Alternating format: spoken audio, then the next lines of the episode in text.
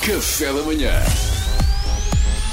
Informação privilegiada no Café da Manhã. Com Luís Franco Bastos. Bom, e os números da pandemia voltam a subir, o desconfinamento recua, o recolher obrigatório regressa e sempre que a corda nos aperta novamente o pescoço, temos de falar com o General Adérito, como é óbvio. Quando a corda nos aperta o pescoço ou quando não há nenhuma notícia suficientemente bizarra com um animal para o autor desta rubrica pegar. claro. Olha, está a giro. É daquelas que têm graça e ainda por cima é verdade.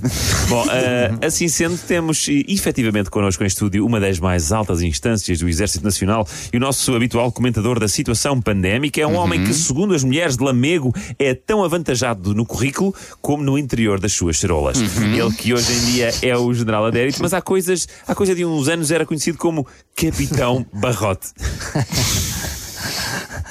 Não te perguntem porquê. Ai, Pedro, Não se é perguntem porquê.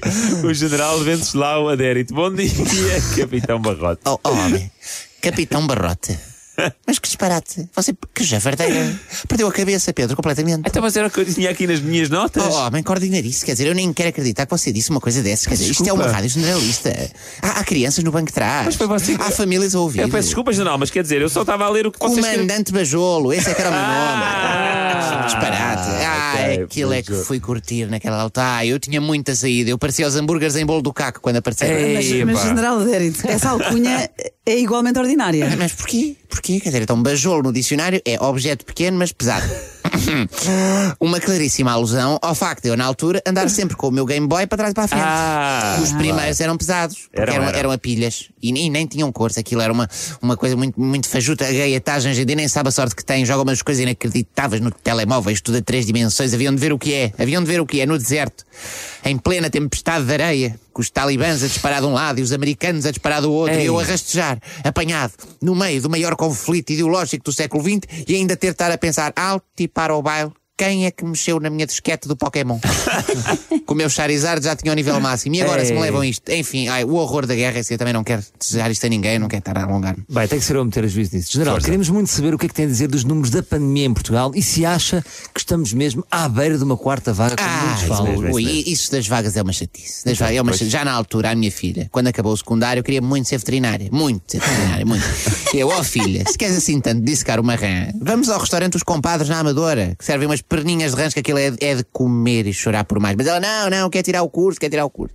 Só que lá está, não tinha vaga no público. Porque o público tem poucas vagas. E então teve de ir para o privado. E quem é que pagou o privado? Ah, pois, foi o adérito. Ah, o paizinho, pois está claro. Pois está claro, minha rica filha, desde que nasceu ali a chuchar-me até o último cêntimo.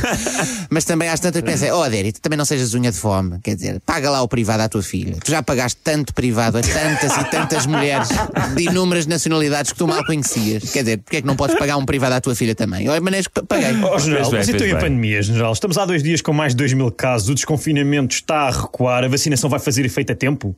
Vamos novamente perder o controle? Precisamos de respostas. Como é que lidamos com uma quarta vaga? Calma, General? calma. Isto para lidar com esta vaga é preciso, acima de tudo, capacidade de sacrifício, tal como a que eu tive no passado. Está a falar de quê, General? Foi quando vendi o Game Boy, mais o Pokémon, para pagar as propinas da minha filha no privado. No eBay ainda deu uns trocos. Olha, deu para pagar as fotocópias da primeira semana. Foi o resto do curso pagou ela a servir à mesa. Pois tem que ser. Sabem onde? Onde? No restaurante Os Compadres na Amadora. Eu conheço bem os donos.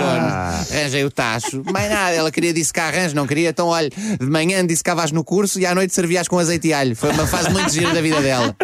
Bom, olha, General, terminou o nosso tempo mais uma Oh. vez. Muito obrigado por eh, absolutamente nenhum esclarecimento. Olha, essa Pedro já sabe que quando quiser não saber nada em relação a qualquer assunto específico, tem todo o gosto em ajudar. homem. Já sabemos, já sabemos.